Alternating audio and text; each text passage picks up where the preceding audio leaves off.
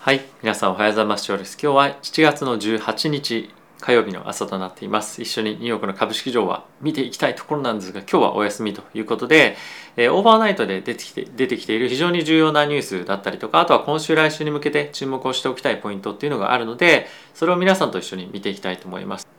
はい、この放送はファンズ株式会社様にスポンサーになっていただいております。で、ファンズはですね、個人投資家が企業に対して間接的に投資をできるプラットフォームになってまして、主にはですね、年収500万円前後、資産も1000万円前後の金融リテラシーが高い方がですね、利用されているということなので、ぜひご興味ある方は概要欄の方にもリンクありますので、ぜひチェックしてみてください。でまず一番重要なのは、1月の25、26で開催される FOMC になるかと思います。で、25に開催開始なので、その1週間前の、まあ、今日ですかね、からちょうどブラックアウトピリオドというのが始まりまして、それは何かっていうと、この FED の関係者が、まあ、あの公然のポイントだったりとか、まあ、そのメディアに対して発言ができなくなる期間なんですね。で、なので、まあ、この1週間に関しては、フェット関係者からのコメントだったりとかスピーチがないので非常にまあそういった観点からのあの波っていうのがですねなくなるようなタイミングになっています。逆にこの前のタイミングで結構ですね激しくその利上げだったりとかバランスシートの縮小というところに対してのある程度の議論だったりコメントっていうのは出てきていると思うのでマーケットがこの25日26日の後のまあ発表で大きくその波風が立つというか混乱に陥れられるみたいな状況っていうのはまあ、ちょっと予想はできないかなと思っています。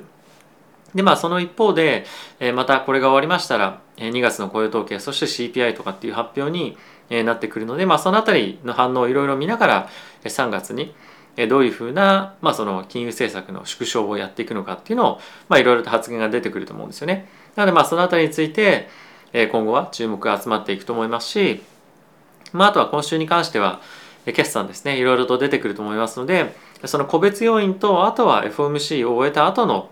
えーまあ FED 関係者からのコメントから結構マーケットが、まあ、非常に難しいような、えー波が結構バンバンとくる感じではあるので、まあ、この辺りについて少しあの気をつけておいていただければなと思っております。まあ、今週1週間ちょっと静かだなと思ったとしても来週結構大きな波が来る可能性もあるので、まあ、その辺りはそういう理由ですよっていうのは一つ理解していただけたらなと思っております。はい、でニュースちょっと見ていきたいと思うんですけれども今はですね、えー中国の方でオミクロンが出始めてますと。で、えー中国の方では北京上海そして、えー、シェンゼンだったかな今あの向こうの方で非常にテックの産業が非常に発達している地域があるんですけれどもその辺りでかなり出てきているというところもあってこれまでの中国のオミクロンが出てきたところっていうのはその経済だったり政治に対してそんなにインパクトがないところで結構出てきてたっていうのがあったと思うんですが、まあ、今回しかもこのタイミングで大きくオミクロンが感染もし拡大してしまうと、まあ、ちょっとあの中国としても非常に難しい立場に置かれるんではないかなと思っています。で2月の1日からあの春節ですかねあの中国の方で新、えっと、旧正月が始まりますと。でプラスそれに加えて2月4日から北京のオリンピックが始まるということもあって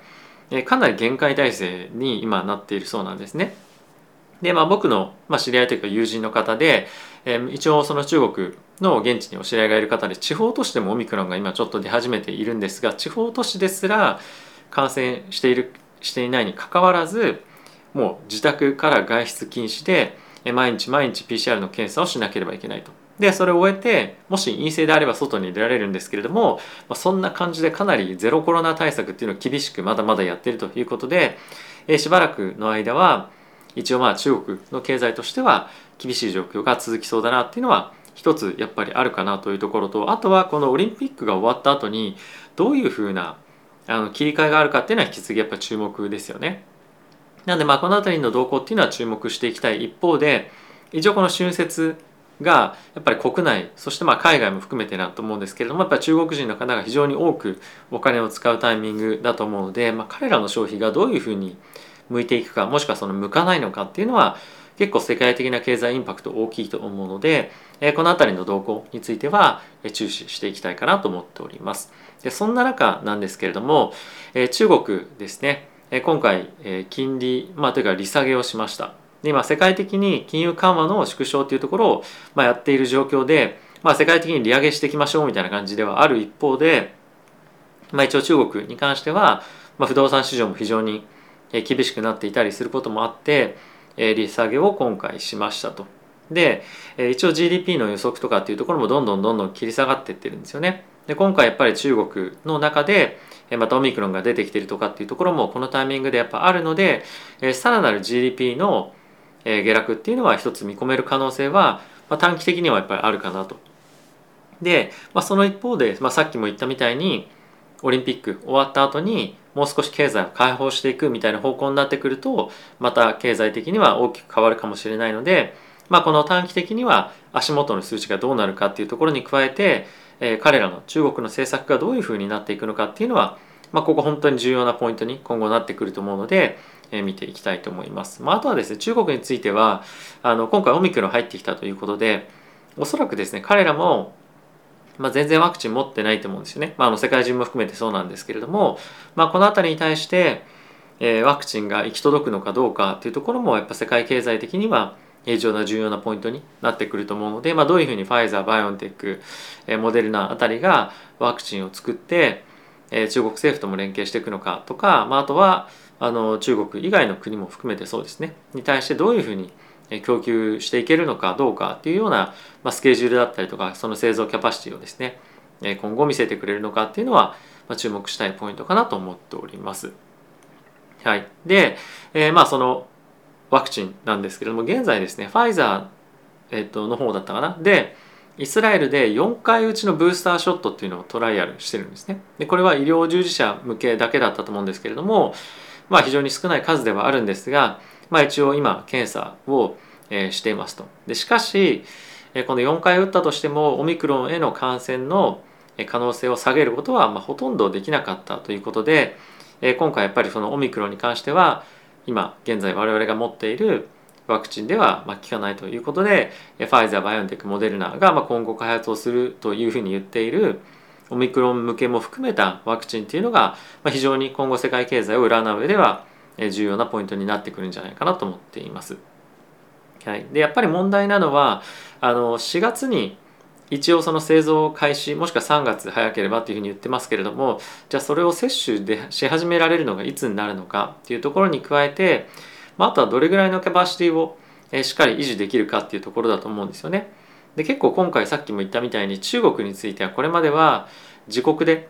ワクチン作ってきていましたけれども今回おそらくオミクロンがまこのような状態になっているのでえーま、彼らオミクロン向けっていうのを作ってる話っていうのも出てきてないですし、まあ、世界的に、まあ、日本も含めてですけれどもあのワクチン作っている中でオミクロンにも効くワクチンっていうのが、まあ、実際に製造できるできようとしている会社ってまあそんなに多くないと思うんですね。なので、まあ、これをどう受け止めるかっていうのが一つポイントとしてはあるかなと思っています。まあ、一応その症状としてはそんなにえー、重くないというかものすごく軽いというふうにも言っているので、まあ、それをどう捉えるかっていうところもあるとは思うんですけれども、まあ、一応そのワクチンがどれほど行き届くかっていうところについては市場のやっぱセンチメントっていうところも少し気になるなと思うので、まあ、その辺りはあの引き続き見ていきたいかなと思っています。まあ、あとはもしくはオミクロンに関してはもう症状ものすごく軽いから気にする必要ないよねぐらいにやっぱりなってくれると、まあ、ありがたいかなと思うんですけれどもなかなかそのコロナとオミクロンを切り離すっていうようなところがなかなかまだ精神的にできてないっていうところがあの現状だと思うので、まあ、そういったところよりもまずはワクチンをしっかりと製造して世界中がそれを接種するっていうところがまずは第一弾我々としてというか、まあ、世界経済としてえ対応策できるところかなと思うので、まあ、この辺りについてのえまあ追加的なニュースいろいろと出てくると思いますので、え継続して見ていきたいかなと思っております。はい、でもう一つ、まあ、かなり話変わるんですけれども、えー、まあ一部のヘッジファンドのマネージャーがですねアークの ETF についてはあの次元爆弾だっていうふうに今言っていましたと。でまあ彼はですね、まあ、このファンヘッジファンドは2021年にアークの ETF を空売りして、まあ、めちゃくちゃ儲けましたっていう人なんですけれども、まあ、今回もう一度この下落の局面でえー、ショートする可能性もまあなきにしもあらずだねみたいな感じで今現現状を言ってると。でやっぱりあの今この金利が上がっていくかもしれない金融引き締めが、えー、起こっていくかもしれない状況の中でなかなか足元にしっかりとした、えー、まあ飯の種っていうと言い方ちょっと悪いですけれども、しっかりとお金を稼げるビジネスを持ってない企業に対しては、まあ、非常に厳しい状況が、まあ、来るというか続くんじゃないかなと思っています。でそういったこともあってまだまだアーク関連の銘柄については、えー、下がるんじゃないか空売りした方がいいんじゃないかっていうところの議論が行われていたりとかまたそもそも彼らが投資している銘柄についてはザ持ってちゃいけない銘柄みたいな感じでまあこの中でも言われていますと。まあそれがいつ反転するかどうかっていうところは分かりませんけれども今はそういったところを見るよりもあのまあできるだけ彼らが持ってる銘柄からは離れておくっていうのは、まあ、一つあの、まあ、少なくとも短期的な戦略としては、まあ、重要だったりするのかなと思ってます。僕もちょっと前まで持っていたブレードとかっていうのはあの下落してる途中であの一旦売却はしてるんですけれどもやっぱりその辺りについてはあの拾いに来る人がもうそもそもいないっていうのが現状で本当に長期で持ってる方以外はもしくは買おうと思ってる方以外はなかなか入ってこないですし、まあ、拾おうと思っていてもまあちょっと今のタイミングじゃないかなみたいな昨日少しお話しましたけれどもそのレバナスを拾うタイミングがいつなのかっていうのと同じで、まあ、今じゃなくてもわざわざいいでしょっていうところが、まあ、一つやっぱあると思うんですよね。なのでまあそういったところを考えてみるとこのアークについてはまだまだあの、まあ、そういった少し冷たい目線がですね浴びせられると思うので、まあ、一応彼らが何の銘柄を持ってるかっていうのはもしかすると見ておいてもいいかもしれないですね。一応彼らのウェブサイトに行くと何を持ってるかとかっていうのが、まあ、ある程度見えたりもしますしまたニュースレター登録すると毎日毎日何を理解しているのかっていうのも分かるので、まあ、その辺りについては一つ参考にをしてまあこれは買っちゃいけない銘柄っていうふうに決めつけるわけじゃないんですけれども、まあ、一応どんどんな銘柄を持っていて、えー、結構そのアークの ETF のショートとかっていうのもがっつり入ってきたりもするので、まあ、そういった影響はある程度受けるんだよっていうことを理解しておくのもいいかもしれないですね。まあ、逆にこの流れが大きくドーンと反転する時にはあのショートカバーっていうのも入ると思うので、えー、そういった流れもある程度あるかもしれませんがまあそのいうような考え流れ風潮が現在あるっていうのはえ理解しておくといいんじゃないかなと思っております。はい、で次なんですけれども一応ラルフ・ローレンですねアメリカのラルフ・ローレンの CEO がメタバースに関しては、まあ、一応ですねヤンガージェネレーションの、まあ、ショッピングを、まあ、そのキャプチャーというかしっかりとあの捉える捉えていく上で非常に重要な要素ですよというようなコメントをしていました。でこれはあのこの中の記事でも記事の中でもコメントされているんですけれどもナイキがやっぱり RT FKT でしたっけ？先日、えー、メタバースというかあの NFT をまあデザインするあの NFT のそのアパレルメーカーですね。デザインするようなデザインスタジオを買っただったりとか、まあ、あとはウォルマートが今後メタバースに対して進出していく上でパテントを取りましたよとかですね。そういったいろんなニュースがここ最近非常に出ていますけれどもやっぱり彼らとしてはそのメタバースの中での商品作りもそうですしまあ、あとやっぱ一つのプロモーションのあの戦略の上でも欠かせない状況だと思うんですよね。で実際にこの今注目されているものの一つの中にロブロックスがあるじゃないですか。ロブロックスというゲームですね。でそこの中にナイキもお店を出したりとかっていうふうにしていく中でやっぱり今後大きな消費者に将来的になってくる人たちが、まあ、熱狂してやってるゲームの中に、まあ、あのそこで物を売らなかったとしてもやっぱりそこに店を構える何かしら関わっておくだけでやっぱり将来的なその刷り込みっていうようなちょっと言い方悪いですけども、えそういったところにやっぱりつながるっていうのは非常に大きなことだと思いますしあとはやっぱりそのメタバースの世界の中でアバターが例えば履く靴がナイキでありたいからナイキ買いたいとかあのメタバースの世界の中ですね。っていうとこだったりとか例えば T シャツどこどこの買いたいとかっていうふうになるとやっぱり現物でも当然それが欲しいというふうに思うでしょうしまあ、今後の広がりっていう観点からいろいろとまだまだメタバースについてはどういうふうになっていくかっていうのは分かりませんが単純に考えてそういった宣伝アドバタイズメントっていう観点から今後注目をされていくポイントにもなると思うので、まあ、この辺りについてアパレルだったりとかを含めて現在、まあ、いろんなお店が参加拡充中ではあるので、まあ、その辺り注目をしていきたいかなと思っています。でおそらくどこかのタイミングでどこかの企業が爆発的な売り上げをこのメタバースの世界の中で出す出していく可能性っていうのが、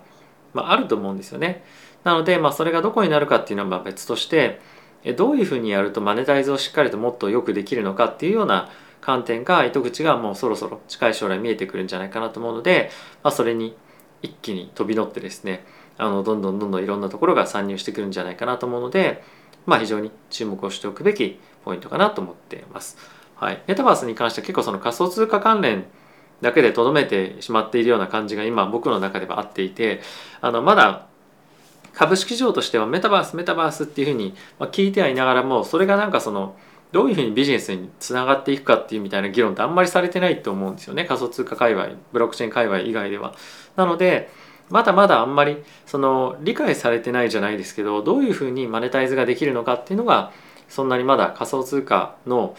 あのに関わってる人の外には出てってない感じがするので、まあ、この辺り一つあの学ぶというかあの情報を集めておくといいんじゃないかなと思ってます。でこの観点について結構多くですね僕のもう一個の仮想通貨チャンネルの方でも触れているのでまだそちらの方チャンネル登録されてないよという方は概要欄の方にもリンクありますので、ぜひそのあたりチェックしていただけると嬉しいです。はい。ということで皆さん今日も動画ご視聴ありがとうございました。マーケットなかったですけれども、さっきの中国のニュースだったりとか FOMC はですね、あの今後、まあ、近い将来1、2週間占う上でも非常に重要なポイントになってくると思うので、えー、ぜひ注目して見ておいていただければなと思っております。ということでまた次回の動画でお会いしましょう。さよなら。